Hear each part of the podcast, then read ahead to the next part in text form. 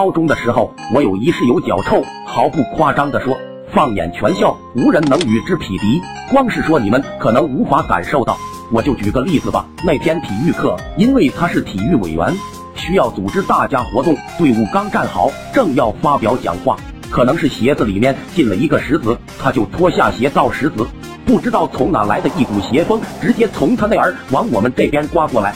好家伙，那味道差点没把我们班团灭！你们可以想象一下当时几十人呕吐的场景，真的，我没开玩笑，那是一点都不夸张。不过这个对我来说就是小意思，不值一提，因为我和他住一个宿舍，时间一长吧，我都产生抗体了。不过他有一个癖好，我实在无法忍受，他特别喜欢吃泡面，康帅傅鲜虾鱼板面是他的最爱。晚上洗脚之前必吃一碗，每次吃的时候必须脱鞋，好像只有在脚臭味的熏陶下，泡面才能充分的发挥它的美味，那口感味道才能更爽。不过它是爽了，但是苦了我们呀！海鲜味和它的脚臭味如胶似漆的混在一起，你浓我浓，那气味是何等酸爽，你们能想象吗？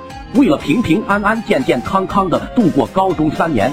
我和另外俩室友甚至一度配备了防毒面罩。你以为他的极品仅限于此吗？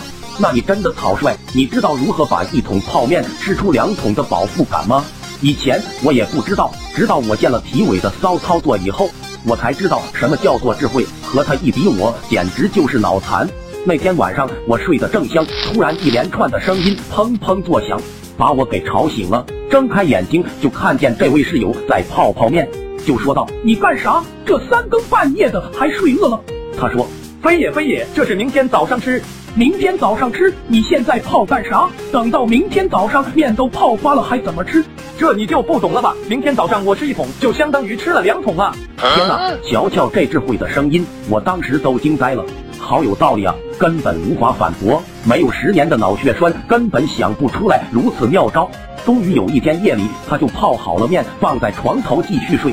伴着脚臭的海鲜味，又开始熏着大家。睡在他上铺的同学实在忍不住了，就准备下床去厕所呼吸一下新鲜空气。结果下床的时候不小心把脚插到了他的泡面里面，啥玩意啊？